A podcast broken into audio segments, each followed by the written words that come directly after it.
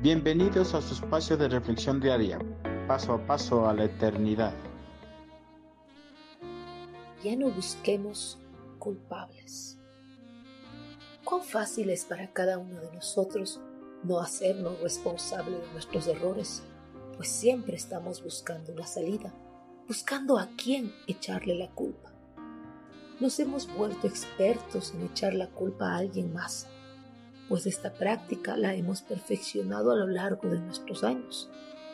Pues desde niños buscábamos a quién culpar por cualquier travesura que hacíamos para eludir de esa manera la reprenda de nuestros padres.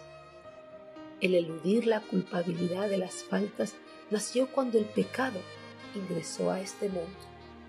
Nació cuando el primer hombre trató de eludir su culpabilidad echando la culpa a alguien más.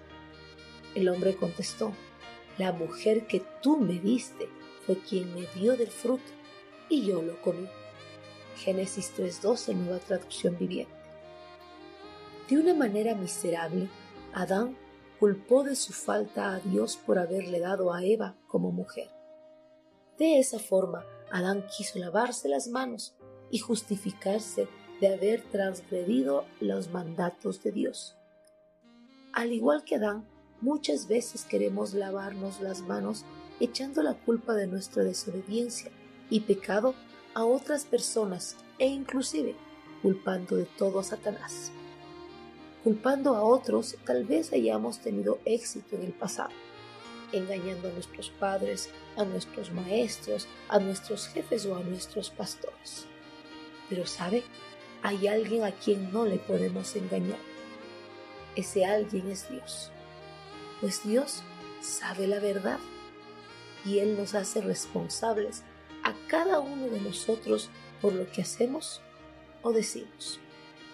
Ya no tratemos de escaparnos de nuestros pecados culpando a otros, pues de nada vale.